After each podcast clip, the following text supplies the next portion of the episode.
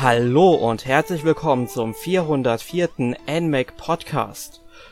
Es wird draußen dunkler, Blätter und Laub liegt auf den Straßen, es wird mulmig und wir verziehen uns nach drinnen, denn es ist Oktober. Wir haben den Halloween-Monat und ich denke, in einem Halloween-Monat darf auch ein Castlevania-Podcast nicht fehlen. Und da wir ja schon einmal über Castlevania gesprochen haben, setzen wir diese Reihe heute fort und sprechen über weitere Castlevania-Titel. Und ich, Erik Ebelt, mein Name, bin nicht alleine, denn ich habe tatkräftige Unterstützung dafür engagiert. Und zwar zum einen den Alexander Geisler. Hallo Alex. Hallo Erik und hallo an alle draußen. Und zum anderen, zum ersten Mal heute im NMAC Podcast mit dabei, den Markus Schönborn. Hallo Markus. Hallo Erik und hallo an alle da draußen. Ja, ich bin Markus, ich bin äh, der Neue beim NMAC. Ich bin äh, 41 Jahre alt und eigentlich schon ein relativ alter Hase jetzt ähm, bei Videospielen. Und äh, ja, Castlevania ist eine meiner absoluten Lieblingsspielereien und deshalb ist es natürlich jetzt eine Ehre, dass auch mein allererster Podcast hier über Castlevania geht. Ich bin also ganz toll, dass ich dabei sein darf. Ja, das glaube ich auch. Also ich habe auch direkt an dich gedacht, als wir den Podcast festgelegt hatten. Hatte ich schon im Hinterkopf behalten, ja, der Markus, der ist ein großer Fan von Castlevania. Der hat, ich glaube, sogar alle Spiele gespielt von der Reihe, oder? Ja, müssten alle sein. Also Dracula, der zittert schon bei meinem Namen, glaube ich. das ja. ist eine gute Voraussetzung für heute. Ja, bevor wir in das Thema einsteigen, würde ich dann gerne nochmal auf den Podcast 353 verweisen. Also wenn ihr diesen verpasst haben solltet, da haben nämlich Alex, Michael und meine Wenigkeit die NES und Gameboy Spiele des Franchises besprochen. Und da wir die ja jetzt, wie gesagt, schon abgeklappert haben, ein Jahr später reden wir dann heute über die Spiele für das Super Nintendo, das Nintendo 64 und wir haben auch noch zwei Titel rausgepickt, die auf der PC Engine und dem Sega Mega Drive erschienen sind, die dann auch noch von besonderer Bedeutung für uns heute sind. Wir sollten hier vielleicht kurz einwerfen und erklären, wir wissen natürlich, dass am 24. September die Castlevania äh, Advance Collection erschienen ist und wir sprechen nicht über diese neuen Spiele, also wieder verfügbaren Spiele. Das liegt natürlich einfach daran, dass wir, wenn wir schon unseren Franchise-Podcast fortsetzen, das auch in der korrekten Reihenfolge halten wollen, wie Erik ja schon gesagt hat, mit SNES, N64 und zwei Ausbrechern aus der Riege mit PC Engine und Mega Drive. Finden wir schöner, weil es dann chronologisch bleibt. Die Advanced-Spiele werden natürlich in einem weiteren Franchise-Podcast dann auch noch besprochen. Genau, und ich denke, wenn wir nachher in unserem obligatorischen Teil angelangt sind, was wir letzte Woche gespielt haben, werden die sowieso nochmal erwähnt werden. Ja, gehe ich fest von aus. Genau. Ja, aber äh, ihr habt es ja eben schon gehört. Markus ist ein sehr, sehr großer Fan von Castlevania und hat so ziemlich alles gespielt. Und jetzt frage ich mal dich, Alex, wie sieht es denn bei dir mit deiner persönlichen Erfahrung mit Castlevania aus? Hat sich da seit unserem letzten Podcast etwas verändert? Ähm, ich bin mir gar nicht mehr ganz sicher, ob ich da vor dem letzten Podcast bereits die Anniversary Collection gespielt habe. Wahrscheinlich ja. Entsprechend kenne ich halt alles, was in der Anniversary Collection drin ist, logischerweise. Ähm, aber auch jetzt die Advanced Collection habe ich bereits gespielt, wenn auch noch nicht alles aus der Advanced Collection. Und ansonsten Lords of Shadow Reihe halt, die damals dann für, ich glaube, PS3 war das, PS3, Xbox 360, beziehungsweise dann 3DS und dann.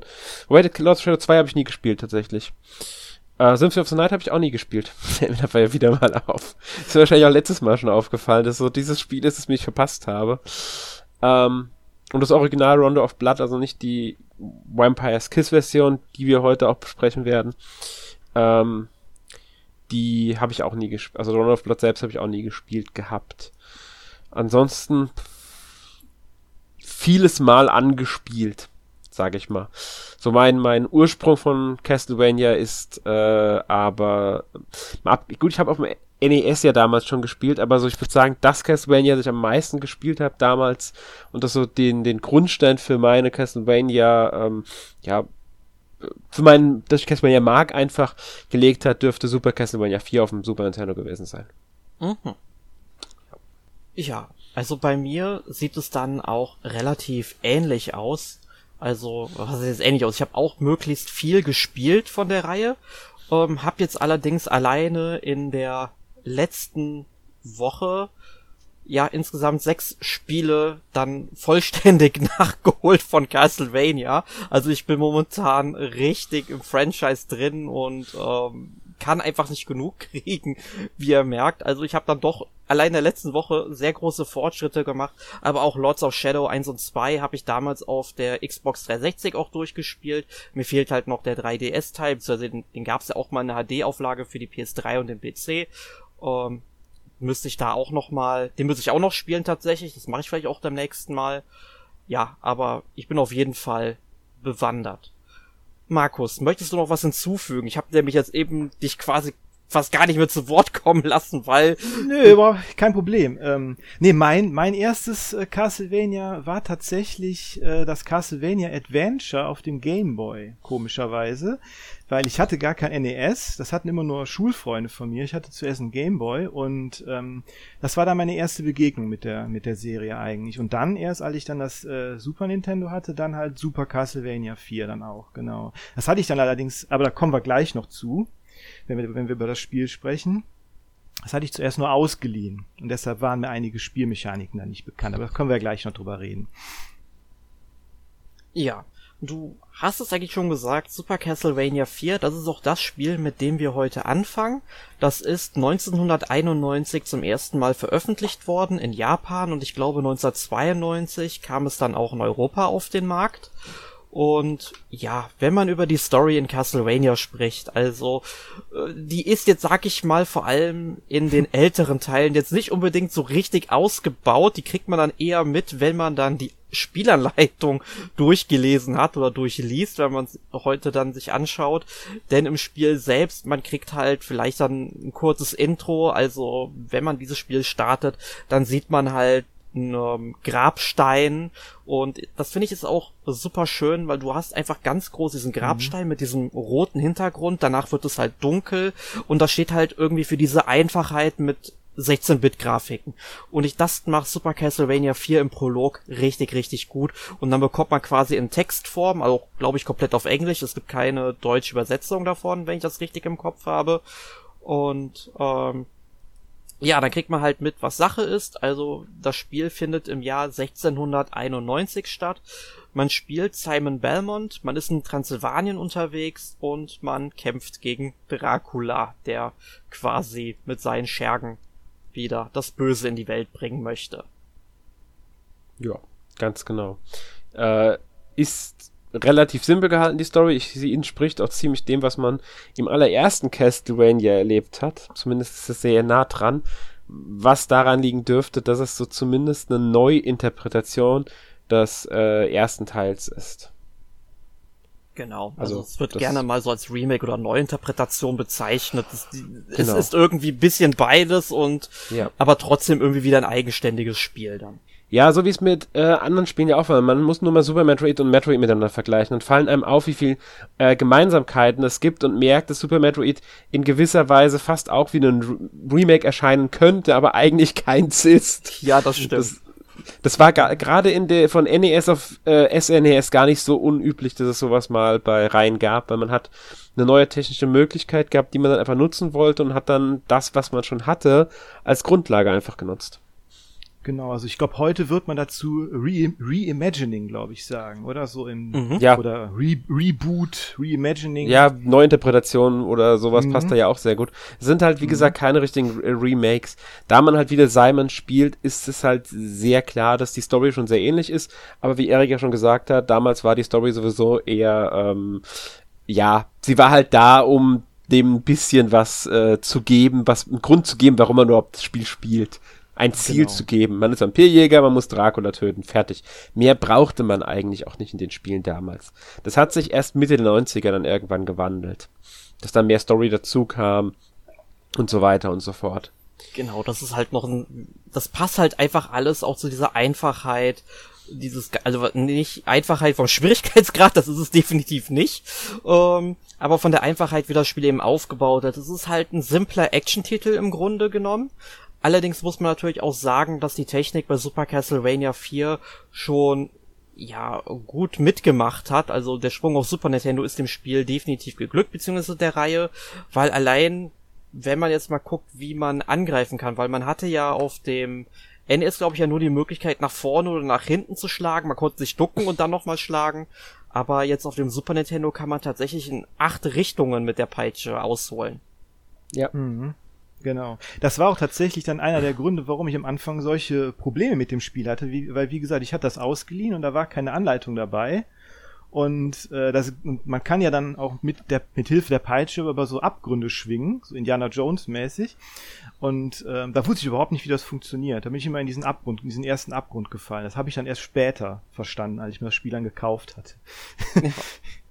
Aber das finde ich ist auch wieder so eine coole Sache, weil das ist etwas, was das Spiel einem überhaupt nicht erklärt. Also wenn du dieses Spiel startest und es läuft das Intro, dann landest du irgendwann auf dem Titelbildschirm und wenn du dann nichts drückst, dann läuft ja quasi so eine Gameplay-Demo ab.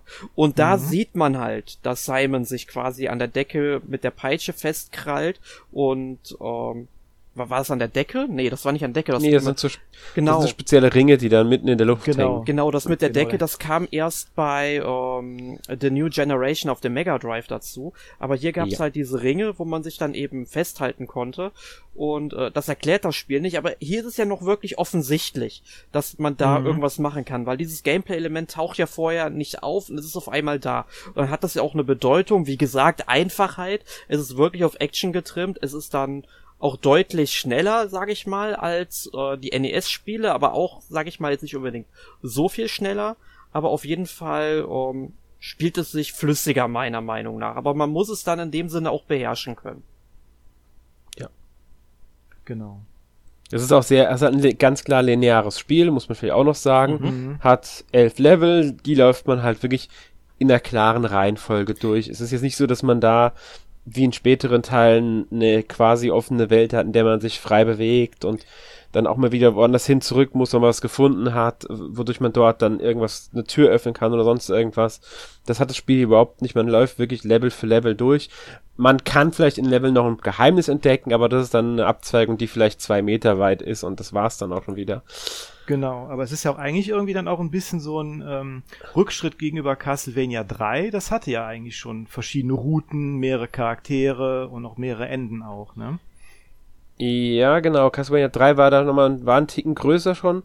Äh, wobei ich überlege gerade, gibt es in Super Castlevania nicht auch sogar verschiedene, ähm, also Routen in dem Sinne, dass man an verschiedenen Orten aus dem Level rausgehen kann, um dann äh, einen woanders im nächsten Level anzufangen? Ich bin mir nicht mehr ganz sicher. Da war das nur in Castlevania 3 der Fall?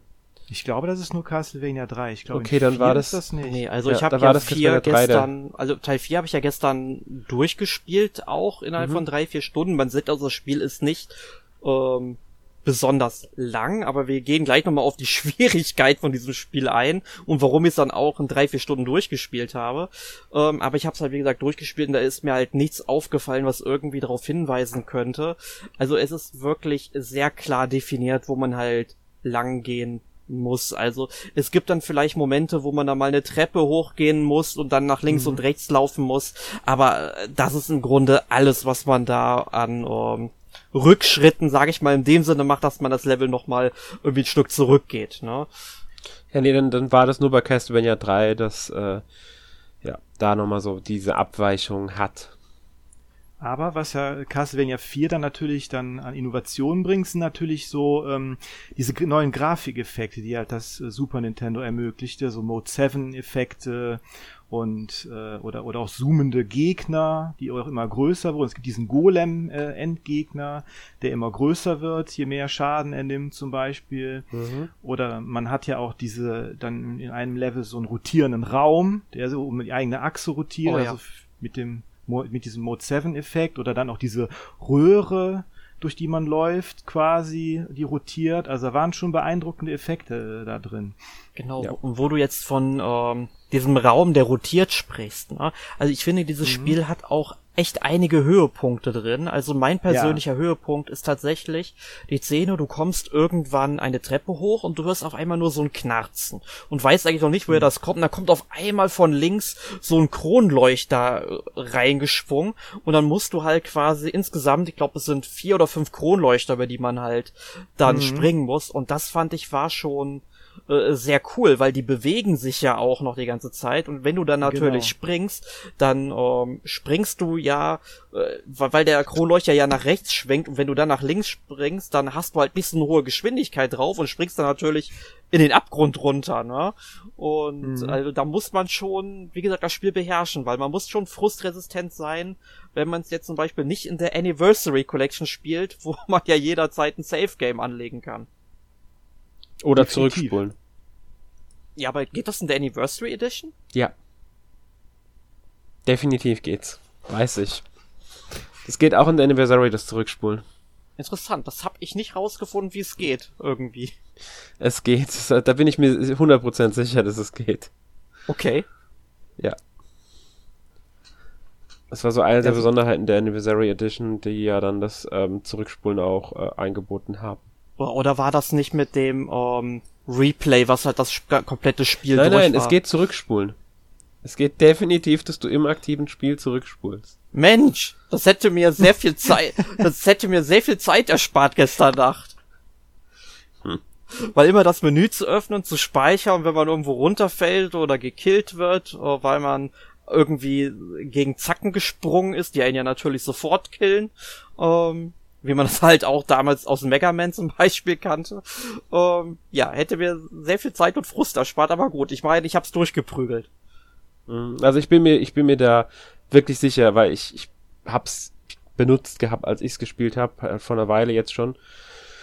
Äh, ich hab's jetzt nicht, äh, doch, ich hab's gestern ganz kurz nochmal angemacht gehabt, aber wirklich nur ganz kurz. Ähm, und ja. Also aber es, es ist. Was? Nee, ich wollte nur, es, es wird auf jeden Fall sehr schwer später, ne? Ja, es, ich finde es ist insgesamt gerade am Anfang geht's noch, aber im Laufe äh, des Spiels wird es schon ziemlich knackig. Mhm. Also ich glaube so Level 8, so dieser Kerker da, ich glaube, da fängt's richtig an, glaube mhm. ich, so, wo es ähm, mhm. richtig ja. schwer es gibt, wird. Es gibt schwerere Castlevanias tatsächlich. Das stimmt. Ähm, der dritte war zum Beispiel, wenn ich den Kopf habe. Dritte oder der zweite, einer von beiden war so richtig knackig. Mhm. Ja. Genau. Aber was ja auch so herausstechend ist, finde ich, bei, äh, bei Super Castlevania, das ist die Atmosphäre, also die ganze Atmosphäre oh, ja. von dem Spiel. Ja. Ne? Also da, da müssen wir auf jeden Fall drüber reden, weil ähm, das ist ja schon so sehr düster gehalten, ne? Also es ist ja schon sehr in düsteren Farben gehalten und auch der, und auch der ganze Soundtrack, der ja auch wirklich überragend ist, meiner Meinung nach. Der ist also auch ja sehr atmosphärisch immer im Hintergrund und so. Genau, beim Soundtrack, da würde ich gerade gerne erwähnen, du hast halt vor allem am Anfang des Spiels diese typischen Castlevania-Stücke, die dich noch richtig motivieren, mhm. dieses Schloss stürmen zu wollen, Dracula das Fürchten zu lernen, ja, äh, lernen und ähm, und diese Melodien gehen dir einfach so in den Kopf rein. Aber diese Melodien weichen dann, sag ich mal, eher ruhigeren Klängen, die aber wirklich mhm sehr stimmungsvoll zu diesen ganzen Levels sind, weil du hast da ja auch Höhlen, die du durchstreifen musst und genau. Das, das finde ich dann sehr beruhigend und erst wenn es dann wirklich wieder so Richtung Endkampf gegen Dracula geht, dann kommen wieder diese prägnanten Castlevania-Stücke durch und das finde ich ist eine innere Geschlossenheit beim Soundtrack, die fantastisch ist, die super zu diesem Spiel ja. passt.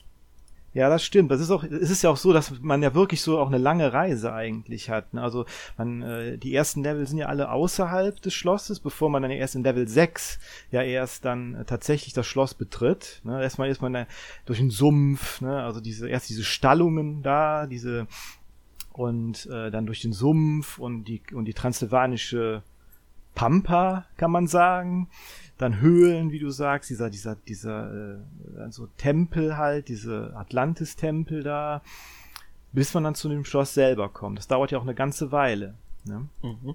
Ja. genau, das macht es auch noch so aus, weil man, man hat halt wirklich diese, diese, diese Reise, dieses Abenteuer, das man komplett erlebt, weil viele Castlevanias beginnen halt direkt beim Schloss und dann ist man das ganze Spiel über im Schloss und fertig. Genau. Und das macht das hier halt nochmal ein Stück anders. Genau, also ganz, es hat quasi so eine Art Vorspiel, was man noch durchleben muss, um dann ans Eingemachte zu kommen. Ja. Genau. Und da, und da muss ich auch sagen, also da ist auch wirklich dann, wenn man dann tatsächlich dann in dem, äh, in dem Schloss ist und so, finde ich das ja auch richtig gut gemacht. Das hat ja richtig so eine, ja, so eine, fast schon so eine Geisterbahn-Atmosphäre irgendwie. Als, als wenn man in so einem, wirklich in so einem äh, Geisterhaus auf einmal ist. Schon dieses erste, dieses äh, Level 6 dann da in dieser äh, Vorhalle von dem Schloss, wo man dann mit diesen tanzenden Geistern oder diese Servierwagen, die dann auf einen zufahren und so, diese, also diese besessenen Servierwagen, sage ich mal, und so. Mhm. Oder diese, diese, ähm, dieses Ektoplasma, was da durch die Gegend wabert und so, ne? Also das ist schon cool gemacht. Ja. Genau. Und dann noch kommt man in, dann diese Bibliothek dann da und dann gibt's ja auch diese, diese Bilder in der Galerie, die nach einem greifen und so. Also das sind wirklich, oder diese, diese, diese Dinger, die da unter dem Teppich kriechen und einen nach oben drücken. Ja, das fand ich da richtig cool. Ich muss sagen, ich fand die ja. Bibliothek irgendwie persönlich ein bisschen schwach, tatsächlich. Die fand ich so stilistisch gar nicht so interessant. Aber wo du das halt mit den, ähm, mit, mit diesen Monstern oder was auch immer, die unter dem Teppich herkriechen und dich ein bisschen nach oben drücken, wo man, es gibt ja eine Stelle, wo dann halt diese Zacken mhm. an der Decke sind und wenn man halt stehen würde und das Ding fährt unter einem lang, ähm, ja, dann ist man halt tot, aber genau. da muss man sich halt in dem Moment ducken und ich finde auch dieses Leveldesign, was Super Castlevania fährt, und das gilt eigentlich so für ziemlich alle Spiele, die wir heute besprechen. Also die haben sich wirklich was bei den Levels gedacht. Es gibt sehr wenige Wiederholungen in den Levels selbst. Du kriegst mhm. da irgendwie immer was Neues vorgesetzt. Und das ist echt klasse. Definitiv, genau. Ja. Ja, aber äh, Markus, du hattest äh, mhm. in der Vorbesprechung, als wir gestern mal über Castlevania gesprochen haben, äh, mhm. mich auch darauf hingewiesen, dass das Spiel ja in der westlichen Version, also ich denke mal, dann meintest du die ähm, europäische und auch die nordamerikanische Version, ja eigentlich zensiert genau. ist. Ja, genau. Die, also die, äh, die einzige unzensierte Version äh, sozusagen ist tatsächlich die japanische. Das lag ja wahrscheinlich auch an den, an den Bestimmungen von Nintendo of America und so, die halt auch, ähm, dass auch religiöse Symbole und so äh, und Blut halt äh, wegen dem kinderfreundlichen Image von Nintendo halt so nicht äh, so gern gesehen waren. Und ähm, da sind tatsächlich einige Änderungen drin. Ne? Also zum Beispiel sind ähm, in diesem besprochenen äh, Level 6 zum Beispiel, das sind halt einige Statuen, die halt in der äh, westlichen Version dann angezogen sind, in der ähm, japanischen sind die nackt. Oder ähm, auch das Blut wurde äh, zensiert, wo halt zum Beispiel in, in diesem äh, Kerker, das ist ja, in der westlichen Version ist das ja so grüner, grüner Schleim, Ne? Und, in, und, in, und in der japanischen Version ist das tatsächlich Blut, was da runterfließt und auch von der Decke tropft und so. Und auch halt die ganzen Kreuze wurden halt auch rauszensiert auf den Grabstein und so. Genau, also so die, die japanische Version ist da schon noch ein bisschen anders. Mhm. Genau. Ja, also ich denke mal, zu Super Castlevania 4 haben wir an der Stelle dann alles gesagt. Ich denke mal, wir können zum nächsten Spiel übergehen. Das da wäre Castlevania Rondo of Blood für die PC Engine, 1993 rausgekommen. Erschien bei uns tatsächlich auch im ja, Wii Shop Kanal auf der Wii, der ja mittlerweile dann geschlossen ist. Also wenn ihr es damals nicht gekauft habt und auch nicht runtergeladen habt, dann könnt ihr die Version auf der Wii halt nicht mehr spielen. Ich war sehr glücklich darüber, dass ich dieses Spiel damals auch mal für das NMAC testen konnte, denn es handelt sich hierbei meiner Meinung nach definitiv um eines der besten Castlevanias überhaupt. Und ich würde mal sagen, gehen wir zuallererst mal auf die Story wieder ein. Wir haben jetzt einen 100-jährigen Zeitsprung ins Jahr 1792. Diesmal spielen wir dann den Charakter Richter Belmont, also einem Nachfahren des Simon Belmont. Also man merkt schon bei Castlevania, äh, der Belmont-Clan hat ziemlich viele Nachfahren, was Vampirjäger angeht. Und Dracula ist eben erneut aufgestanden. Er unter, äh, entführt dann eben vier Frauen. Zu denen zählen dann unter anderem auch Annette und Maria Renat. Und Annette ist quasi die Freundin von Richter und Maria die Schwester von Annette. Ja, also das ist im Grunde jetzt auch wieder keine weltbewegende Story, oder wie seht ihr das? Ja, nee, aber es ist, es ist ein bisschen mehr als in den Vorgängern vielleicht, aber auch nicht wirklich das großartige. Ja, sie weichen dann minimal halt mal ein bisschen ab, um zu zeigen, hier, wir können auch mal was anderes, aber behalten den Kern bei. Würde ich jetzt so beschreiben. Genau. Also es ist, es ist schon, sagen wir mal, der Anfang da, äh, von mehr Story in der Serie sozusagen. Genau, also ich erinnere mich vor allem noch so an den Prolog im Grunde von dem Spiel. Man ist auf einem Karren unterwegs, der durch die äh, ja, äh, Pampa halten, der Tod kommt und wirft Sachen auf einen und man muss direkt am Anfang gegen den Tod kämpfen, der ja eigentlich klassisch einer der letzten Gegner in der Reihe, also in jedem Spiel irgendwie immer ist. Äh, ich meine, klar, es ist der Tod. Was, was erwartet man auch, ne? Ähm, Draculas engster Verbündeter. Genau, das sollte man eben noch dazu sagen. Ja, und ansonsten, das Spiel ist dann halt auch wieder recht linear aufgebaut, hat hier aber, sage ich mal, seit Super Castlevania 4 dann wieder äh, Routen eingebaut, die es ja dann vorher nicht äh, mehr gab, sozusagen. Äh, sprich, es gibt dann Levels mit mehreren Ausgängen, die dann zu ähm, alternativen Levels dann eben auch führen können.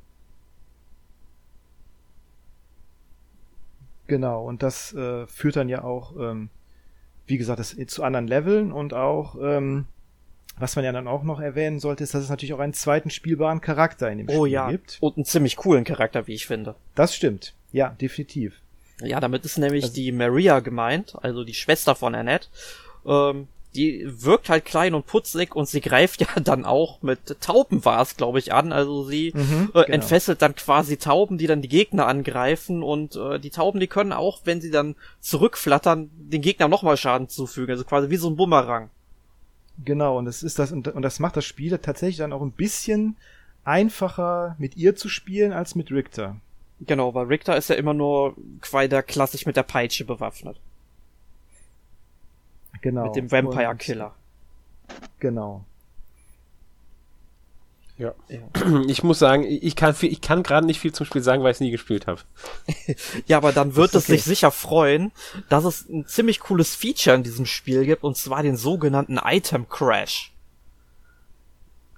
Das heißt, ja. du, du, sammelst, ja, das muss, müssen wir auch mal erwähnen. Es gibt ja in den Castlevania-Spielen Zweitwaffen, also sowas wie das Weihwasser oder äh, die Dolche, die Wurfbeile, die genau, die Axt. Ähm, was, was, was, was haben wir? Ähm, da, was hatten wir noch? Äh, genau, das Kruzifix, was man werfen kann, was ja gerne mal in der westlichen Version einfach zu so einem, ja, einfach ein einfachen Kreuz wird, also Genau. So ein quasi so ein Malzeichen, ja. Ähm, das hat man dann auch, auch wieder ähm, etwas ähm, ja, die, die christliche Ikonografie hat man da wieder rausgeschnitten. Ähm, und äh, man sammelt ja in diesem Spiel Herzen, was meiner Meinung nach, und das hat mich schon beim ersten Castlevania irgendwie total irritiert, das ist einfach nur verwirrend. Warum sollte man Herzen einsammeln, die dann irgendwie quasi die ähm, Anzahl ist, wie oft man diese Zweitwaffe einsetzen kann, ja. Also das, weil ein Herz, wenn ich ein Herz einsammle, ich meine, ich komme von Zelda, dann ist das für mich, okay, es regeneriert meine Lebensenergie, weil die auch in Herzen dargestellt wird. Logisch, ne? Und äh, das, ich weiß nicht, wie man auf diese Idee gekommen ist. Ja. Irgendwie haben sie sich gedacht, Herzen bedeuten Energie, bedeuten Power, also Zeitwaffen. Ja, das, das muss wohl die Herleitung sein. Aber äh, wie gesagt, wenn du halt einmal so eine Waffe einsetzt, du verlierst, glaube ich, ein, zwei Herzen oder so, je nach Waffe. Und ähm, bei diesem Item Crash, da setzt du halt direkt ähm, ganz, ich glaube, über ein Dutzend Herzen ein und äh, kannst dann aber hm. deutlich mehr Schaden um dich herum anrichten. Und das, finde ich, ist ein, sei, äh, ein sehr, sehr cooles Feature. Klingt auch cool. Und man muss ja sagen, dass auch das Spiel dann auch die Grundlage äh, war für das spätere Symphony of the Night, das ja direkt quasi an die Story anknüpft. Und äh, ja auch einige, einige, äh, also eine ganze Reihe von Gegnern auch eigentlich weiter wiederverwendet werden. Ja, definitiv. Also es ist ja die direkte Fortsetzung ähm, über Symphony of the Night. Wenn wir darüber heute auch noch sprechen würden, dann würden wir definitiv hier den Rahmen sprengen. sprengen. Da sprengen wir den Rahmen, definitiv. Genau, weil das wirklich eines der wichtigsten Spiele auch für die Reihe ist. Das werden wir auch sicherlich im nächsten Podcast zu Castlevania mit besprechen müssen, einfach weil sich die Spiele, die wir danach besprechen werden, ja auch sehr an Symphony of the Night orientieren. Und ich finde das aber ganz cool, dass es dann auch wirklich Spiele gibt, die dann kurz hintereinander spielen und quasi dann nicht immer so einen hundertjährigen Zeitsprung haben und alles wieder auf Null gesetzt wird, sondern dass man hier wirklich äh, Kontinuität drin hat. Genau, das hat er dann der Koji Igarashi dann, als er die Serie dann sozusagen übernommen hat, äh, hat er ja dafür gesorgt, da irgendwie so eine Timeline aufzubauen. Ja, was, die es ja vorher nicht gab. Genau, was ich echt ja. sehr cool finde. Aber ähm, wenn wir über die Story von Castlevania reden, wir müssten unbedingt sagen, wie diese Story am Anfang präsentiert wird. Und ich finde, das ist eine ja. richtig, richtig geile Sache. Ja, definitiv. Ja, man hat nämlich hier ein Anime-Intro im Grunde. Also es sind natürlich trotzdem einzelne ähm, Bilder, die ein bisschen animiert sind und so weiter. Also jetzt sind keine wirklichen Filmchen, aber ähm, die sind wirklich gut animiert und währenddessen, auch in der japanischen Fassung, hat man dann tatsächlich einen Intro-Text, der ist gesprochen und zwar auf Deutsch. Und der wurde auch nochmal überarbeitet für eine spätere Version. Ich glaube, ähm, das kam ja zusammen mit Symphony of the Night nochmal für die PSP in dieser Dracula X Collection mhm. raus. Da hat man dann auch nochmal die äh, deutsche Stimme überarbeitet, weil ich weiß auch den alten Sprecher nicht. Der klingt aber überhaupt nicht so gut. Und der neue Sprecher ist halt Hans-Dieter Klebsch. Den kennen die meisten als Synchronstimme für Hugh Laurie in Dr. House zum Beispiel und der spricht das so atmosphärisch, also man müsste es eigentlich hier im Podcast einspielen, eigentlich, um das einfach mal Definitiv. Äh, zu demonstrieren. Aber schaut es euch einfach mal auf YouTube an. Es ist richtig grandios, Gänsehaut-Feeling. Es ist ja auch wirklich, äh, wirklich faszinierend, dass das auch völlig akzentfreies Deutsch ist. Ne? Ich meine, du, du, du spielst ein japanisches Spiel auf Japanisch und schwupps, der Vorspann ist auf Deutsch, in akzentfreiem Deutsch. Das fand ich, finde ich schon super. Ja, da, ja gut, ich meine, bei Hans-Dieter Klebsch haben sie sich ja wirklich einen bekannten Klar. deutschen Sprecher genommen. Den Klar. davor äh, natürlich, man hat zum Glück aber auch nicht so ein, äh, eine Katastrophe wie bei Kingsfield 4 zum Beispiel. Hm. Ne? Ja. Da lebten die Menschen ja auch äh, glücklich und zufrieden, glaube ich. Stimmt. Ja. Aber ähm, fantastisch. Hört das euch unbedingt mal an, beziehungsweise guckt es euch unbedingt mal an. Also, das ist einfach eine Info, die man auch braucht, um dieses Spiel nicht gespielt zu haben. Ähm, einfach nur, damit man das weiß im Hinterkopf hat, kann man mal auf einer Party angeben, würde ich sagen. Und Kurze ja, und, und ja, sorry. Kurze Frage. Ist dieses Intro, also in welche Variante, welche Art dieses Intros ist denn in der Castlevania Requiem Collection für die PlayStation 4 drin? Das ist die mit äh, Hans-Dieter Klebsch, also die neue. Also auch die neuere. Okay. Genau, also sprich. So, das ist auch, weil, sollte man vielleicht sagen, es ist die, da, damit, man kann das Spiel heute auch noch spielen, ohne dass man jetzt die PSP-Version rauskramen muss, das Original oder halt hoffen muss, man es für die Wii Widget Console gekauft zu haben. Es gibt eben diese Castlevania Requiem Edition für die PlayStation 4 mit Symphony of the Night und Rondo of Blood.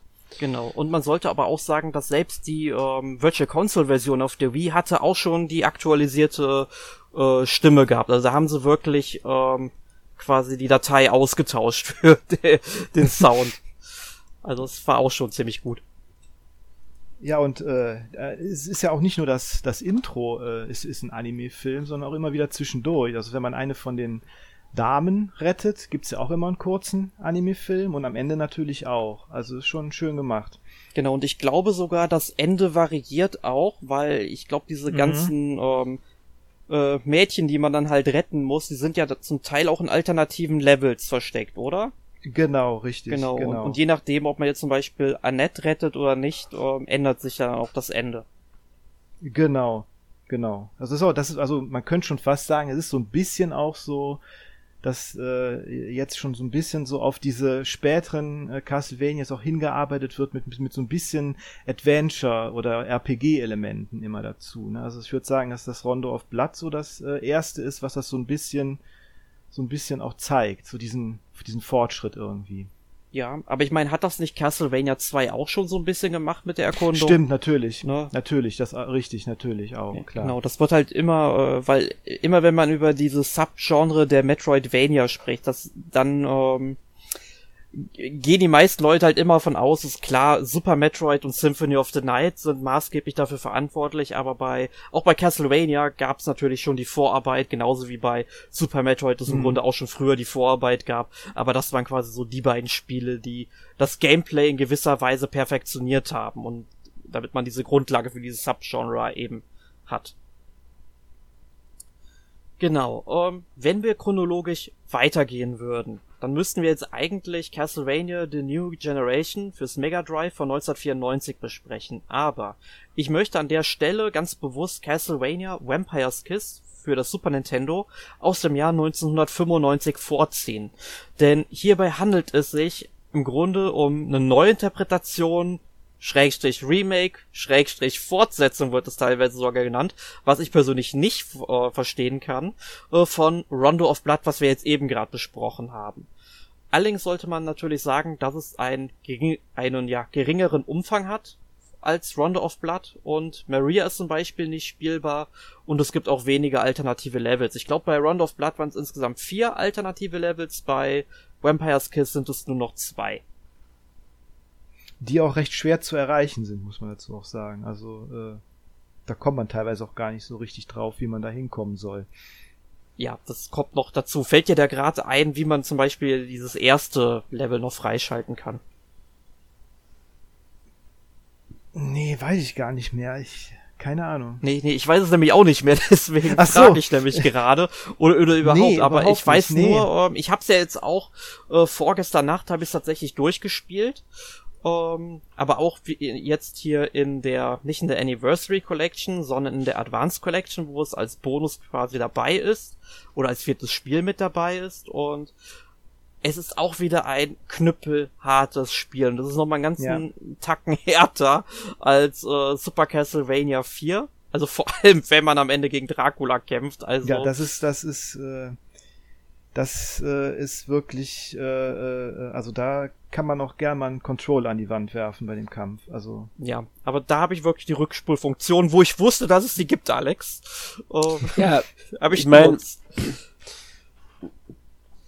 Sie haben sie ja im Trailer auch präsentiert gehabt, aber wie gesagt, bei der anderen Edition halt auch. Ja. Gut. Ähm.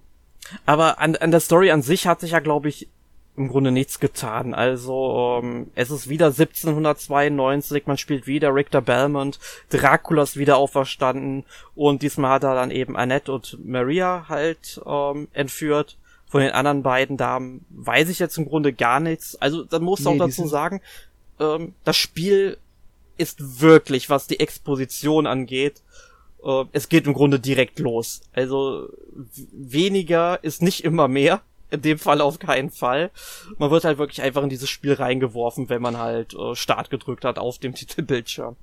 Man könnte also hier. Anderen, ja? Also, also die anderen beiden Damen, die kommen gar nicht vor. Die sind, also ist nur Maria ist dann drin. Genau. Ähm, man könnte hier sagen, sie haben für, äh, versucht halt das PC, PC Engine Spiel auf den, auf das Super Nintendo zu bringen. Was wahrscheinlich nicht komplett möglich war, wegen technischen Gründen, wie auch immer, ähm, und haben Vampire's Kiss, beziehungsweise ähm, ist ja auch als Dracula X bekannt, oder Cross, oder wie man es auch immer aussprechen möchte, ähm, haben sie mehr an Super Castlevania 4 angelehnt, wie das Spiel aufgebaut ist, als jetzt Rondo of Blood war. Rondo of Blood war eine Weiterentwicklung von, von Super Castlevania 4 mit mehr Adventure-Elementen, während ähm, Vampire's Kiss wesentlich stärker dem Aufbau von ähm, Super Castlevania 4 folgt. Genau, und wenn wir über das Gameplay von dem Spiel sprechen, würde ich aber sogar sagen, dass Vampire's Kiss tatsächlich nochmal weiter zurückgeht und von der Spielbarkeit her eher an den NES-Spielen angelehnt ist. Ja, hm, definitiv. Ich sage ja nur, die sind, nee, es ist näher am Super Nintendo, also an äh, Super Castlevania mhm. 4 als an Rondo of Blood, aber du hast recht, natürlich, es geht sogar noch einen Schritt weiter zurück, eher zu den NES-Spielen hin, ähm, was an verschiedenen Faktoren halt einfach dann liegt. Aber ich denke, hier gab es vorwiegend technische Gründe. Vielleicht war das, die, die, Modulgröße dürfte da auch eine gewisse Rolle gespielt haben. Mhm. Ähm, und deswegen war es einfach nicht so einfach, äh, Rondo of Blood jetzt direkt auf Super Nintendo zu portieren. Genau, aber ähm, trotzdem hat dieses Spiel einige technische ähm, ja, Effekte, die ich echt schön finde. Also man muss nur mal ins erste Level reingehen wo quasi man durch Ruinen läuft und im Hintergrund brennt alles und dieses Flammenflackern. Also das ist fantastisch. Also man merkt halt, dass es ein späteres Super Nintendo Spiel ist. Ähm, und da hat man wirklich auch nochmal versucht, alles aus der Konsole rauszukitzeln. Definitives Highlight, auf jeden ja. Fall. Ja. Oder, oder später halt auch im Uhrturm, wo man die äh, Zahnräder sieht zum Beispiel, ne, wie die sich drehen. Mhm. Äh, es super flüssig, richtig gut gemacht, muss man echt sagen. Ja, ähm, dann springen wir jetzt rüber zu Castlevania The New Generation für das Mega Drive, erschienen im Jahr 1994. Story, wir machen wieder einen 100-jährigen Zeitsprung, wie man das in Castlevania gerne hat. Äh, wir sind im Jahr 1897 und wir spielen, also wir spielen jetzt nicht Quincy Morris, aber es basiert halt ein bisschen auch auf dem Roman äh, Dracula von Bram Stoker weil da gibt es ja auch die Figur Quincy Morris, die maßgeblich daran beteiligt ist, wie Dracula im Roman halt getötet wird. Und ähm, darauf basiert im Grunde so die Ausgangslage im Jahr 1897. Der hat halt Dracula besiegt. Dann macht das Spiel wiederum einen Zeitsprung ins Jahr 1914. Der Erste Weltkrieg beginnt und da gibt es eine Frau, Elizabeth Bartley, die ist wohl maßgeblich an diesem Attentat auf den österreichischen Kronprinzen beteiligt. Also man geht jetzt wirklich auf die reale Geschichte mit ein, was ich super interessant finde. Und ähm, sie steht in gewisser Weise in Verbindung zu Dracula und der soll halt wieder auferstehen. Dafür werden allerdings viele Seelen benötigt. Und jetzt kann man sich natürlich denken, warum sie halt diesen Krieg anzettelt. Und dann macht das Spiel wieder ein Zeitsprung in das Jahr 1917. Wir spielen dann entweder Quincy Morris Sohn, John Morris, oder dessen Kumpel Eric Lecard. Und ja, die beiden kämpfen dann halt gemeinsam gegen Dracula und Elizabeth. Man sollte vielleicht hier anmerken, dass John Morris der Sohn von Quincy Morris ist, aber im ähm, Castlevania-Universum ist er nicht nur Erbe von der Morris-Familie, sondern auch von der Belmont-Familie. Genau, also dass die, dass quasi die Morris-Familie äh, quasi Nachfahren der Belmonts sind. Also man genau. hat hier wirklich irgendwie versucht, den äh, Dracula-Roman dann mit der Castlevania-Story äh, zu verknüpfen. Und auch die Elisabeth Bartley, die basiert ja auch auf dieser Elisabeth Bathory, diese ungarische Gräfin aus dem 17. Jahrhundert, diese Blutgräfin, die genau. als Serienmörderin ja verurteilt wurde. Also man hat ja wirklich versucht, äh, reale Personen dann oder aus Roman oder Romanfiguren dann da auch wie der Erik dann noch sagt, geschichtliche Hintergründe dann damit einzuweben. Ja, ja, das ist eine richtig coole Idee, wie ich finde. Finde ich auch. Also das ist, ja das gibt der Geschichte nochmal was, was zusätzlich, aber was Besonderes. Es fügt sich irgendwie langsam alles zusammen. Man merkt hier einfach, dass sie ähm, anfangen, sich Gedanken um die Geschichte zu machen und äh, etwas Größeres noch erreichen wollen, als jetzt einfach nur ja, Vampirjäger kämpft gegen Vampire und muss Dracula besiegen. Oder halt die, die Dracula entführt hat, befreien. Was halt bisher der Grund, äh, die, die Grundlage war.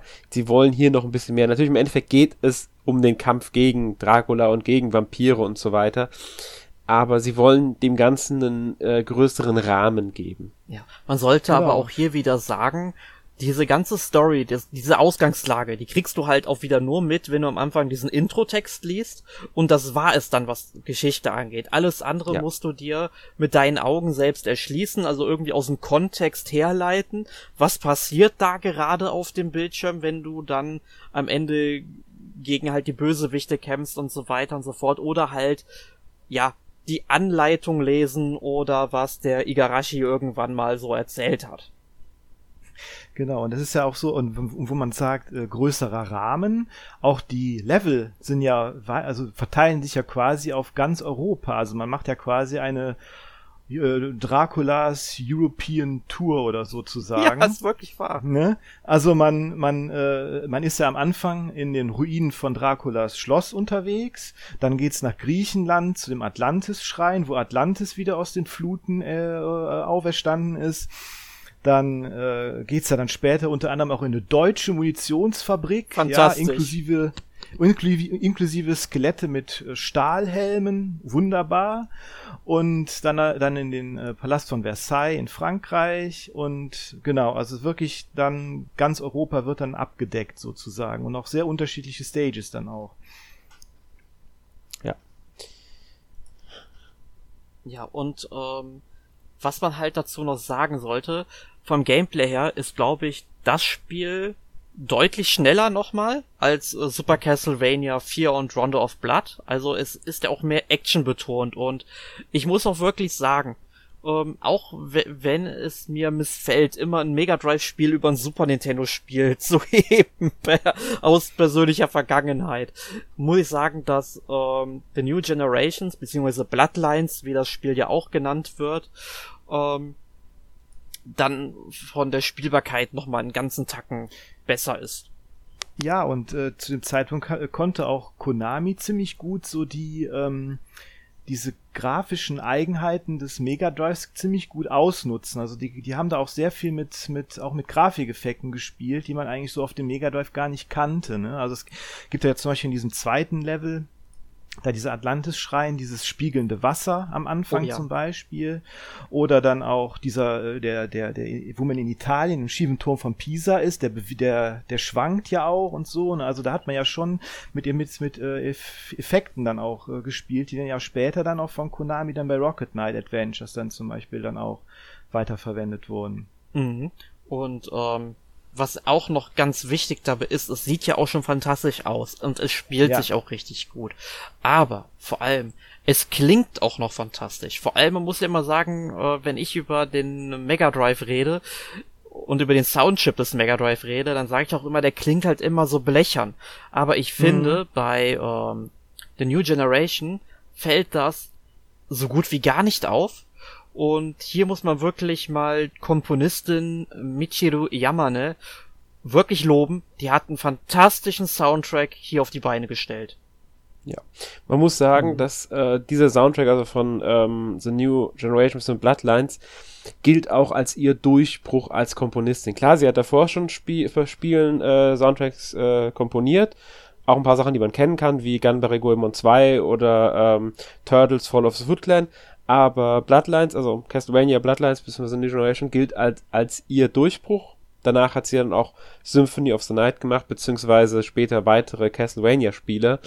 Ähm, hat viel für Konami gearbeitet, aber das ist, ist ja, wenn man sich den Soundtrack so anhört, wenn man den mitbekommt, man merkt, der war schon richtig gut und da kann man auch verstehen, warum dieser Soundtrack gerade so ähm, begeisternd aufgenommen wurde und warum das ihre Karriere, ihre Karriere einen ganz schönen Schub nochmal verliehen hat. Genau, und ähm, die ist mhm. ja auch so mit diesem Franchise verbandelt, dass ja dann der Igarashi sie dann später auch noch für Bloodstained Ritual of the Night zurückgeholt hat. Und auch für Curse of the Moon, für diesen kurz vorher erschienenen 8-Bit-Vorgänger mhm. äh, davon. Genau, also sie, äh, ja. da merkt man halt auch, ähm, dass der Igarashi genau weiß, worauf es ankommt bei einem mhm. Spiel. Ja, sie war auch an den Soundtracks von allen GBA und allen DS-Teilen beteiligt. Also ja. man merkt, die, die Verbindung zur Reihe ist schon sehr groß bei ihr. Was auch zu Recht natürlich ist, weil sie hat ja bei The New Generation bewiesen, äh, was sie kann und wie sie mit Castlevania umgehen kann, was ihre Musik bei Castlevania für eine Wirkung haben kann. Genau. Aber ich denke, wir sollten uns jetzt von The New Generation langsam wirklich mal zu einer neuen Generation, die schlechteste Überleitung überhaupt, bewegen. Und zwar zu einem Spiel, das einfach schlicht Castlevania wieder heißt. Ähm, was meiner Meinung nach immer eine ganz, ganz blöde Idee ist, ein Spiel nochmal genauso zu nennen wie ein vorheriges Spiel, also quasi dann nochmal einfach diesen Standardnamen zu nehmen. Das hatten wir ja bei Castlevania insgesamt drei Spiele, die Castlevania heißen. Ähm, aber ja. trotzdem wir befinden uns jetzt auf dem Nintendo 64. Das Spiel ist und? 1999 rausgekommen und wird gerne als, ja, zumindest bei Fans habe ich öfters mal gehört, eine Gräueltat genannt.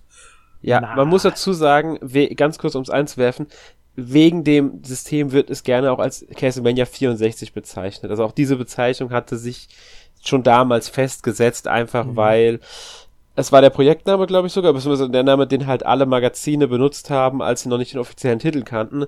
Und den benutzen einige bis heute, einfach um das Spiel unterscheiden zu können. Ja. Wäre aber meiner Meinung nach sogar der bessere Titel gewesen. Ja.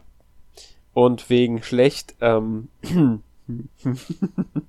ich glaube, Markus, du kannst dazu auch was sagen. Ja, also ich, ich, ich, also ich muss sagen, ich, ich finde eigentlich immer, dass das Spiel irgendwie zu, zu Unrecht irgendwie schlecht gemacht wird. Also ich, äh, es hat, äh, es ist nicht perfekt, aber ich finde den, der Ruf ist von dem Spiel ist ähm, irgendwie ungerechtfertigterweise schlecht. Ja, das Problem war damals, ähm, als es rauskam, vorwiegend, dass es war das erste 3D Castlevania, sollte man vielleicht sagen. Genau. Also äh, es hat diesen Schritt ins 3D gemacht. Gleichzeitig war es das erste 3D-Spiel von Konami und das merkt man dem Spiel zum Teil halt an. Sie Definitiv. wussten noch nicht so genau, wie sie damit umzugehen haben, wie sie diese neuen Ge Dimensionen zu nutzen haben und dadurch sind manche Mechaniken, sage ich mal, sie sind unschön, gerade wenn man es heutzutage nochmal spielen wollen würde. Ich glaube, es gibt eine Log-On-Funktion, wenn ich mich nicht komplett täusche. Ja, die gibt's. Die, die haben sie von, ja. hatten sie ja von Zelda übernommen. Die erleichtert es ein bisschen, weil ansonsten ist es gerade von der Kamerasteuerung her, soweit ich es in Erinnerung habe, ich muss auch sagen, ich habe es nur ausgeliehen gehabt, ich habe es nie selbst besessen, ziemlich anstrengend. Ähm, ja, gerade wenn man gegen einen Boss kämpft, ne, mhm. schaltet das ja in diese Boss-Cam, da kann man die Kamera ja auch gar nicht mehr kontrollieren. Genau. Ganz genau. Und gab es nicht so irgendwie Rail-Shooter-Abschnitt irgendwie, habe ich was im Kopf? Irgendein Level gab doch irgendwie, der so in Richtung Rail-Shooter-Abschnitt ging oder zumindest von der Bewegungsart her so war. Irgendwann habe ich da was im Kopf, dass es da auch was gab. Also sie haben mit mehreren Sachen halt gespielt, um das umzusetzen. Und ich, viele, und da muss ich auch sagen, mir ist es damals auch sehr schwer gefallen, haben halt dieses ähm, Spiel, dieses in 3D die Peitsche verwenden kam nicht bei mhm. jedem an. Dazu hat noch der Grafikstil nicht jedem gefallen. Ja. Also hat zu Recht seinen Ruf, kann man aus heutiger Sicht wahrscheinlich schwer sagen. Also zumindest mir würde es schwer fallen, weil ich es einfach zu lange nicht mehr gespielt habe. Ähm, aber irgendwoher muss dieser Ruf ja dann doch kommen, Wobei die Kritikermagazine, also die, wenn man es mal so anschaut, gar nicht so schlecht waren. Auf Metacritic hat das Spiel eine 78, 78 Prozent. Das ist nicht so niedrig. Muss man ja, mal ganz ehrlich sagen. IGN hat dem Spiel damals eine 8,2 von 10 gegeben. Ich glaube, die Videogames, die war auch äh, im 80er-Bereich, glaube ich, damals. Ich glaube auch, die EGM, also Electronic Gaming Monthly, hat damals sogar 8,75 von 10 vergeben. Also da merkt man schon, der schlechte Ruf, äh, warum ist der da? GameSpot mit 8,2 von 10. Da merkt man schon, damals wurde das nicht so negativ aufgenommen, bei den Kritikern, bei den Fans wesentlich mehr, wahrscheinlich, weil die mit diesem 3D nicht zurechtkamen und ich denke, da könnte dann auch wieder die Mentalität mit 3D-Spielen damals so zu tun gehabt haben, weil es halt das N64-Problem hatte, dass vieles sehr kantig aussah. Wenn man sich einige ja. Bilder anschaut, äh, dann hat es schon sehr, sehr viele äh, Ecken und so weiter. Das stimmt, aber irgendwie ja, war natürlich auch so, dass viele, natürlich also viele Magazine ja damals auch als dann ähm, Symphony of the Night dann noch in 2D rauskam, waren ja da auch, kam ja da auch immer die Kritik, ja, wieso ist das nicht 3D, ist doch alles veraltet, so. Damals musste irgendwie alles 3D sein zu diesem Zeitpunkt, weil das neu war, ne, und mhm. dann war natürlich auch irgendwie dann das erste 3D Castlevania, das war dann umgekehrt, man war so begeistert von Symphony of the Night, aber dann irgendwie keine Ahnung. Ja, man muss ja, ja auch denke, sagen, mit dazu dass Symphony of the Night ja, als es rausgekommen ist, da eigentlich ein finanzieller Flop war. Def ja, auf jeden Fall war es, definitiv. Genau. Ja. Aber ich glaube, äh, Castlevania 64 müsste auch finanziell nicht so erfolgreich gewesen sein. Also, weil ich im Kopf habe, ich bin mir nicht mehr ganz sicher. Ähm, aber gut, ist halt damals so gewesen. Ich meine, wie gesagt, die Kamera und die Steuerung waren damals so das, was am meisten kritisiert wurde. Ich glaube, das hat bei vielen wirklich dieses, dieses, äh, den Eindruck hinterlassen, das Spiel ist schlecht. Wobei ich wirklich genau. denke, dass auch sehr viele das Spiel nie gespielt haben und also als schle schlecht abtun, weil eben der Ruf so schlecht ist von diesem Spiel. Ja, genau. Aber, aber ich finde jetzt zum Beispiel, die, die, die 3D-Spiele äh, von Igarashi selbst, die dann später auf der PS2 äh, dann rauskamen, ähm, also Layman of Innocence und äh, Curse of Darkness, die machen es eigentlich auch nicht viel besser. Mhm. Ne? Nein. Vielleicht sogar, vielleicht sogar schlechter. Ja, das Problem ist, ich würde sagen, Castlevania hat bis zu Lords of Shadow eigentlich immer mit 3D Riesenprobleme gehabt. Mhm. Das ist, weil irgendwie haben sie es nie so 100% hinbekommen, das ähm, umzusetzen, was nötig wäre. Man muss sagen, in Kritikerwertung waren die meistens gar nicht so niedrig, also nicht so jetzt im unter 70 Bereich, auf gar keinen Fall. Im 70er Bereich waren sie dann schon, aber das ist ja noch vollkommen in Ordnung. Aber 3D und Castlevania hat halt lange Zeit nicht funktioniert und nach Lords of Shadow ja auch nicht mehr bisher. Und man sagen muss, es gab ja danach auch nicht mehr wirklich viele neue Spiele. Ähm, gar keins mehr sogar tatsächlich, wenn ich richtig überlege gerade. Nee. Es war ja dann vorbei nach of Shadow Schluss. 2. Ähm, Da kam doch bestimmt ein Pachinko-Automat. nee, es kam Das gar nichts mehr zu natürlich. Castlevania. Castlevania ist seit Lord of Shadow 2 komplett, außer mit den Collections ist es vorbei mit Castlevania gewesen. Ja, aber die, äh, diese Pachinko-Automaten, die kamen noch. Und ich glaube, es gibt noch so ein Arcade-Spiel, glaube ich. Gab es wirklich noch so ein Arcade-Spiel? Ja, ich, ich glaube, es heißt sogar Castlevania The Arcade heißt das. Kam das nicht, also, kam das nicht früh vorher schon? Irgendwie kommt, das kam Ja, schon vorher. Äh, Also es gab ja dieses Haunted Castle, das war ja das erste Castlevania quasi sozusagen. Genau, das, war, ja auch, ähm, eine der 80er noch. Genau, aber es gab Castlevania The Arcade, genau. Äh, Das äh, ist anscheinend 2009 rausgekommen. Ja, also vor Lord of Shadow 2 noch. Vor Lords of Ja, Shadow. noch ganz Stück okay. vor Lord of Shadow Mhm. sogar. Das kam 2014, Lord of Shadow äh, 2. Ah, tatsächlich, okay. Ja, ah, und Lord of Shadow okay. 2 war nämlich damit tatsächlich das letzte, ähm, das gab, wobei man muss sagen, es gab tatsächlich noch ähm, ein ähm, äh, Mobile-Spiele. Die kamen, gab, da gab es später sogar noch eins. Ich glaube, das letzte Mobile-Spiel müsste 2019 in Nordamerika erschienen sein. Und 2017 gab es nochmal eine Slot-Machine, soweit ich im Kopf habe. Also müsste ja sowas wie ein Pachinko-Automat dann eigentlich sein sogar, tatsächlich. Also doch, du, ihr habt recht, es gab wirklich nochmal nach Lord of Shadow so diese Dinge. Aber das waren halt wirklich nur sowas wie diese Slot-Maschinen und halt Mobile-Spiele. Ja, eben nicht das, was Videospieler unbedingt sehen wollen. Genau. Genau. Und wie gesagt, jetzt nochmal, um wieder auf Castlevania 64 zu kommen. Ich denke wirklich, das Hauptproblem war, dass es durch die 3D-Sachen anders gemacht haben, als Fans es erwartet haben. Die Log-On-Funktion, die neue Perspektive, dann hat es ja auch viel mit ähm, anderen Genres gespielt. Wie gesagt, es hat äh, bei Bosskämpfen eine feste Kamera eingeführt. Es hat mit Rail-Shooter-Elementen gespielt. Es hat mit Survival-Horror-Elementen tatsächlich sogar auch gespielt. Mhm, genau. Und- also da muss man ja. Ja? Sorry, weiter. Nee, sag, sag euch. Nee, aber so man äh, muss das schon sagen, dieses, es hat ja auf jeden Fall äh, definitiv ein paar Highlights, auf die wir dann aber auch nochmal zu sprechen kommen Ja. müssen gleich. Genau, aber soll vielleicht so, mal, äh, überhaupt erstmal was zur Story sagen, das haben wir noch gar genau, nicht. richtig. Erik, möchtest du was zur Story sagen? Ja, sehr gerne. Also, was ich rausgefunden habe, ist, dass dieses Spiel im Jahr 1852 beginnt. Dracula ist wieder da, große Überraschung. Und es gibt zwei Charaktere, zum einen Kerry Fernandez und den Reinhard Schneider. Also ich finde immer diese Namengebung, wenn Japaner sich Namen für Videospielcharaktere ausdenken. Und ähm, man hat halt bei Castlevania gerne mal dann deutsche und spanische Namen da drin. Was ich Jetzt muss ich aber wegen Reinhard, muss ich kurz einwerfen, einen Chara- Anime-Charakter denken. Der heißt nämlich Reinhard von Reinherz. ja. Ja, die, die, die Japaner und ihre deutschen Namen halt, ne? Also wenn einer reinwäscht, dann er. Gut. so. Aber äh, Ca- Carrie Fernandez ist ja tatsächlich eine, äh, eine, also das Fernandez ist tatsächlich eine falsche Übersetzung von Belnades. Ne? Also Sypha Belnades gibt's ja in äh, Castlevania 3 und diese Carrie soll halt eine Nachfahrin von der sein. Genau. Ja. Ich meine, sowas hast du ja später dann auch noch mal bei dem Soma äh, Kus, ne, wie er dann in der westlichen Fassung Mhm. heißt. Er heißt eigentlich Kurusu, ja. Und ähm, ja, und es wird ja auch in Kanji geschrieben. Es ist ja dann ein japanischer Name irgendwo und keine, Genau, kein westlicher Name. Da hat, war man auch ein bisschen freier wieder. genau. Genau, also man, man spielt diese zwei Charaktere und ähm, ja, also, also ich, also ich finde, das Spiel hat schon äh, seine definitiven Highlights, also auf die wir auch mal zu sprechen kommen müssen. Und, äh, und auch gute Ideen, wie ich finde. Und zwar gibt's ja erstmal einen Tag- und Nachtzyklus in dem Spiel. Und ähm, nachts sind die Gegner auch stärker tatsächlich. Und auch Vampir. Es gibt auch tatsächlich Vampirgegner, die einen auch in einen Vampir verwandeln können. Wenn man nicht aufpasst. Und ähm, in diesem Vampirstatus kann man sich dann nicht mehr heilen.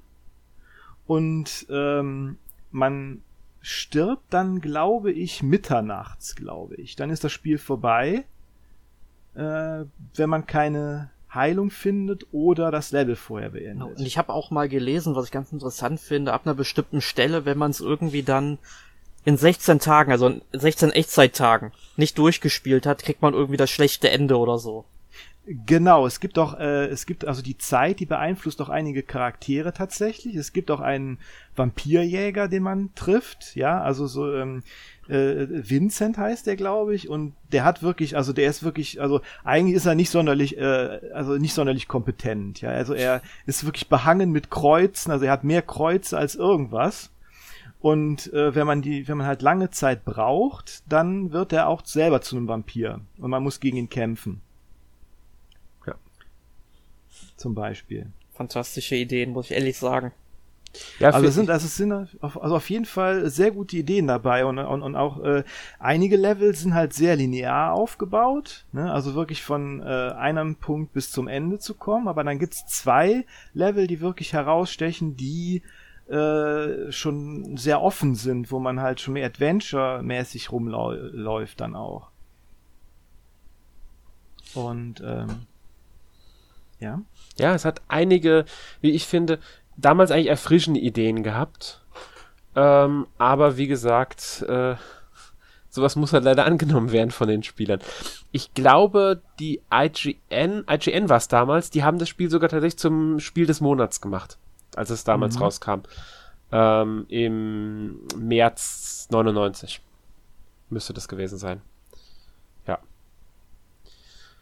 Also, da merkt man schon, es hat damals, es ist damals wesentlich besser angekommen, als man es jetzt erwarten würde. Nachdem der Ruf von dem Spiel ja ziemlich äh, durchwachsen ist. Ja, und was ja. ich aber auch super interessant finde, ähm, weil wir müssen jetzt auch langsam mal zum letzten Spiel hier kommen, was auf unserer Liste steht. Und zwar Castlevania Legacy of Darkness, ebenfalls für das Nintendo 64 erschienen. Und das, was ich ganz interessant finde, im selben Jahr. Also wir haben 1999 direkt zwei N64 Castlevanias bekommen. Das liegt aber, glaube ich, auch ein bisschen daran, dass Legacy of Darkness im Grunde halb Prequel und halb Remake von Castlevania von 99 ist. Ja, ich würde eher sagen, es ist ein Director's Cut, ne? Weil die ja tatsächlich Sachen eingefügt haben, die sie rausschneiden mussten beim ur äh, ursprünglichen Castlevania 64. Ja, genau, genau, ich, ich weiß nicht. Ja, ich weiß einer halt, euch. Und mach du, Alex. Weiß einer von euch, warum das rausgeschnitten werden musste? Das wollte ich fragen. Das ist eine gute Frage. Das weiß weil ich, ich habe nicht irgendwie das Gefühl, weil ich glaube nämlich, ist es so gewesen, dass Legacy of Darkness äh, das Expansion Pack nutzt und Castlevania 64 mhm. eben nicht. Genau. Und ich denke mal, da wird dann ein bisschen was dazu beigetragen haben, ähm, dass es da irgendwie Sachen gab, die sie deshalb in Castlevania 64 nutzen konnten und so weiter. Ich verstehe halt nicht, warum sie da nicht einfach gewartet haben, bis es, weil ich denke mal, die wussten schon, dass das kommt, weil ähm, Castlevania ähm, 64 ist im März, äh, im Januar 99 in Nordamerika erschienen, im März dann im selben Jahr in Japan und im Mai in Europa und Legacy of Darkness kam im Dezember 99 äh, in Amerika und in Japan und im März 2000 in Europa. Das heißt, dazwischen lag knapp, gut, es lagen elf Monate dazwischen, klar. Aber da frage ich mich halt, ob die nicht wussten, wenn ihr noch ein Jahr wartet oder ein paar Monate wartet, könnt ihr direkt ein besseres Spiel bringen. Finde ich ein bisschen seltsam. Hm. Ja. Man sollte übrigens dazu sagen, um das kurz einzuwerfen, dass ähm, Legacy of Darkness die schlechteren Wertungen insgesamt gekriegt hat von als äh, Castlevania 64. Ja, vielleicht ist das auch so das Problem, dass diese Spiele immer gerne vermischt werden in der Vorstellung von vielen und dass deswegen immer gesagt wird, die N64 Spiel, N64 Castlevania ist schlecht, aber gemeint ist eigentlich Legacy of Darkness, das halt dann auch bei Kritikern weniger gut ankam. Ja, und das fand Warum ich auch ganz immer. interessant. Ich habe nämlich gestern Nacht auch einen YouTuber gesehen, der diese beiden Spiele mal besprochen hat. Und er fragt sich halt auch, warum Legacy of Darkness dann eben schlechter bewertet wurde, obwohl es seiner mhm. Meinung nach das wesentlich oder auf jeden Fall das bessere Spiel ist. Es mhm. hat ja auch mehr Umfang. Ich meine, es ja. sind neue Charaktere dabei, es sind neue Level dabei und im Grunde genommen ist es ja dann auch genau ansonsten äh, das gleiche Spiel ja auch irgendwie, ne? Ja, ich, Hat man nicht in Legacy of Darkness auch die Möglichkeiten, sich in Werwolf zu verwandeln? War da nicht irgendwas? Genau, es gibt diesen neuen Charakter, diesen Cornell, den man auch am Anfang spielt. Also ich glaube, man spielt am Anfang nur ihn und die anderen beiden spielt man dann frei, wenn man mit ihm durchgespielt hat. Ja, genau. Und Cornell ist, glaube ich, nämlich im ersten, äh, im ursprünglich bei 64 nur ein Gegner gewesen, den man, gegen den man kämpfen kann. Mhm. Wenn ich mich. Ja, das kann. Ja, das kann gut sein. Irgendwie so ja. war da was. Genau, also storytechnisch spielt das Spiel auch 1844, also acht Jahre vor dem äh, Castlevania 64. Ja, genau. genau. Und das sind ja dann auch, und ich meine, in Castlevania 64 sind dann natürlich da, ist dann auch im 19. Jahrhundert spielt, auch historisch korrekt. Gibt's dann äh, Skelette auf Motorrädern als Gegner, ne, muss man ja noch sagen. ja, das Beste ist ja dann, wenn du Legacy of Darkness dann spielst, dann hast du nicht nur Skelette auf Motorrädern, du hast sogar Skelette im Beifahrersitz, die mit einer MG auf die schießen. Oh ja, da, ja. Noch besser. Noch historisch korrekter. ja, fantastisch. Ne? Aber was ich halt auch ähm, rausgefunden habe, so, weil ich habe diese beiden Spiele ja tatsächlich nie gespielt und ich hoffe irgendwie, dass wir irgendwann auch mal eine Castlevania 3D Collection kriegen, wo all diese Spiele auch der Vollständigkeit halber mal mit drin sind, diese ganzen 3D-Titel. Ähm, mhm. Also neben neuen, erweiterten und veränderten Levels mit äh, auch neuen Rätseln, die noch mit drin sind. Ähm, ich habe mal gelesen, dass diese beiden N64-Spiele im Jahr 2002 aus der Timeline gestrichen worden sind und sind die jetzt nicht mehr Kanon oder stehen die jetzt einfach für sich genommen? Stimmt, ich die, glaube, sind, die, sind, die sind nicht Kanon. Genau, sind nicht Kanon, weil der Igarashi hat ja dann mehr oder weniger die Spiele dann genommen, die dann da reinpassten seiner Meinung nach äh, und äh, die sind halt rausgeflogen. Stimmt, ja, so teilweise stimmt es. Er hat genauer gesagt, sogar im Interview, also genau gesagt, dass es nicht, der, der Grund ist nicht der, dass sie nicht mehr zu Timer gehören, dass nicht er dran, nicht dran gearbeitet hat, weil er in den beiden Spielen nicht beteiligt, sondern dass die, die, die, der Directors der beiden Spiele, also ähm, das müsste, ich weiß gar nicht, ob es bei beiden derselbe war. Ich glaube nämlich, ja, Yuji, Yuji Shibata war das. Er hat wohl gemeint, dass es eigentlich so Nebenprojekte innerhalb der Reihe waren und deshalb wurden sie rausgenommen. Ob das jetzt nur so war, ja, wir wollen ja nicht böse gegenüber denen sein und so weiter und die fliegen raus, weil ich nicht dran war oder so, weiß man natürlich jetzt nicht. Aber offiziell Aussage von Igarashi ist, äh, sie wurden rausgenommen, weil der Director gesagt hat, das waren nur Nebenprojekte in der Reihe, die sind eigentlich gar nicht als Kanon geplant gewesen. Ja. Auch interessant. Mhm. Muss man halt gucken, wie, inwieweit das natürlich dann im Endeffekt auch äh, stimmt. Aber wie gesagt, Irashi hat so gesagt und demnach würde ich einfach mal glauben, dass es auch stimmt. Mhm. Genau. Ja. Ich denke mal, wir werden irgendwann auch mal wieder über Spiele sprechen, auch von Castlevania, die dann auch aus der Time, also nicht aus der Timeline geflogen sind, aber nicht zur Timeline gehören. Aber das ist dann wieder ein Thema für einen anderen Tag. Ich denke, wir sollten so langsam mal zu unserem heutigen Fazit kommen. Und jetzt frage ich mal dich, Markus, weil du heute zum ersten Mal dabei bist. Was wäre denn deine persönliche Empfehlung aus den Spielen, die wir heute im Podcast besprochen haben? Und ist dein Lieblings-Castlevania-Titel mit dabei? Also mein absoluter Castlevania-Lieblingstitel war nicht dabei, weil das ist äh, halt Symphony of the Night. Aber definitiv sind haben wir Highlights besprochen heute. Also ich finde äh, sowohl äh, Super Castlevania 4 als auch Rondo of Blood und Bloodlines sind alles drei hervorragende Spiele und mit die besten der Serie, würde ich sogar sagen. Also absolute Highlights dabei. Ja. Da, da würde ich mich auch, sag ich mal, mit anschließen. Also vor allem Rondo of Blood und äh, The New Generation, respektive Bloodlines, äh, finde ich fantastisch. Haben mir beide sehr viel Spaß gemacht, die Spiele.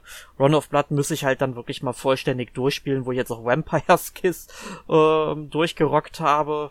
Müsste Run of Blood eigentlich als nächstes mal auf der Liste stehen. Aber ähm, bei den beiden Spielen würde ich mich mit anschließen. Wie sieht's denn bei dir aus, Alex? Äh, ich, kann, ich kann euch gar nicht versprechen. Gut, Run of Blood habe ich nicht gespielt, kann ich jetzt so nichts zu sagen. Ähm, aber Bloodlines und Super Castlevania 4 definitiv zwei der, also die beiden Highlights, die wir heute wahrscheinlich äh, besprochen haben. Ähm, Vampire's Kiss ist trotzdem auch ein gutes Spiel, kann man jetzt nichts dran äh, äh, rütteln, finde ich, auch wenn es natürlich ein gekürztes Rondo of Blood eigentlich nur ist.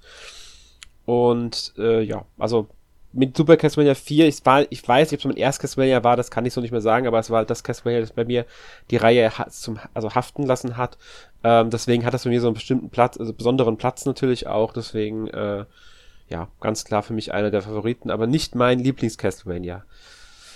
So viel sei schon mal verraten.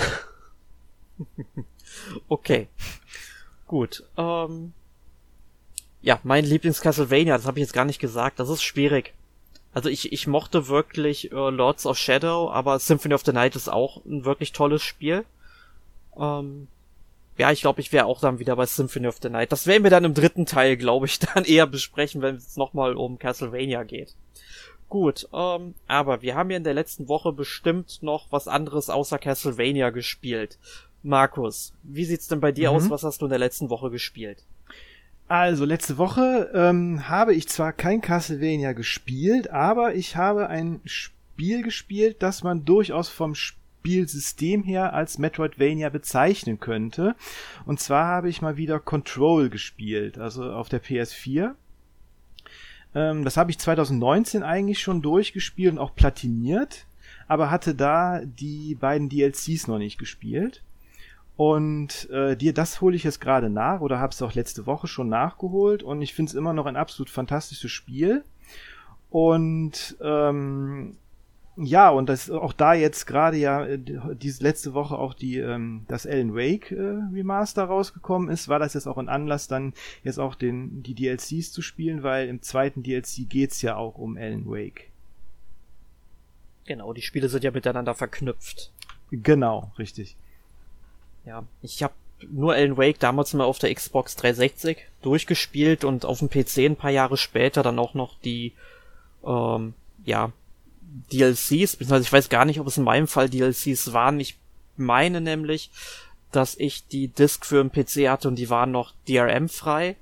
Also ähm, vielleicht war das alles direkt mit auf der Disk drauf, das weiß ich gerade gar nicht mehr. Ich glaube, ich glaube bei dem bei der PC-Version waren die DLCs direkt mit dabei. Ja, genau. Also die waren auf jeden Fall mit dabei. Später. Ich frage mich halt nur, ob ich die auf Steam aktiviert habe oder ähm, ob das von der Disk dann installiert wurde und gut war. Ich meine nämlich, das war so eines der letzten Spiele, die ich hatte, die dann einfach von der Disk noch installiert werden konnten, ohne dass man sie dann irgendwo ähm, ja seine Rechte quasi abtritt irgendwo.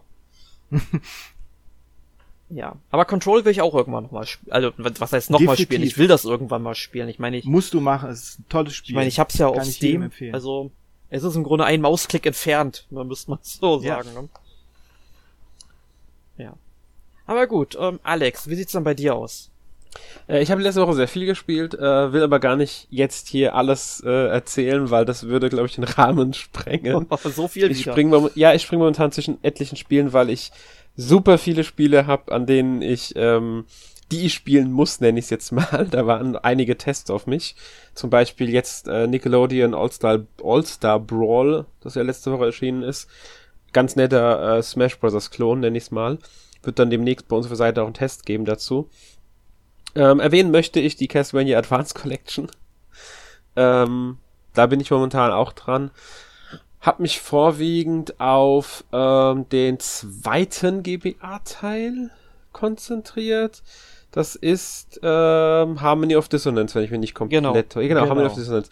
Ich kann nicht sagen, warum, aber ich bin... Ich habe Circle of the Moon angefangen, habe dann gesagt, okay, ich muss auch mal in die anderen reinschnuppern, weil ich teste das ja und äh, habe dann gemerkt, dass ich mit Harmony of Dissonance wesentlich mehr anfangen kann als mit Circle of the Moon. Irgendwie finde ich das viel angenehmer zu spielen. Ich kann nicht mehr sagen, warum es äh, gefällt mir in, insgesamt rein vom Spielgefühl her deutlich besser, ohne es momentan begründen könnte.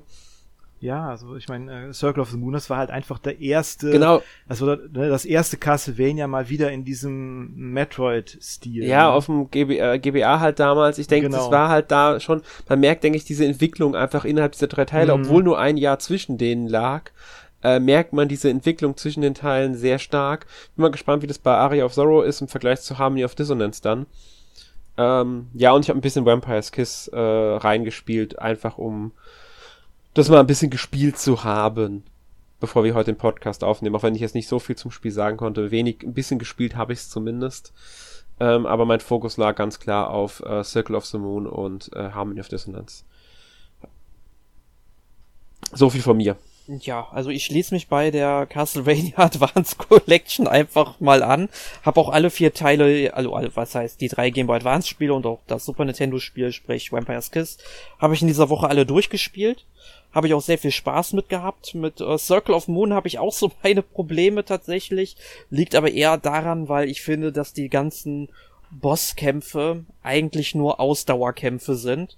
Also man bekommt in diesem Spiel de facto ähm, ich will nicht sagen zu wenig Erfahrung oder so, dass du halt nicht stark genug bist, weil diese ganz normalen Spielabschnitte, die sind ja alle kein Problem. Die sind eigentlich, bis vielleicht auf die Arena, die ist viel zu hart, ähm, die sind eigentlich alle in Ordnung, aber bei den Bosskämpfen, ich finde, die sind dann einfach wieder viel zu schwierig im Verhältnis zum restlichen Spiel.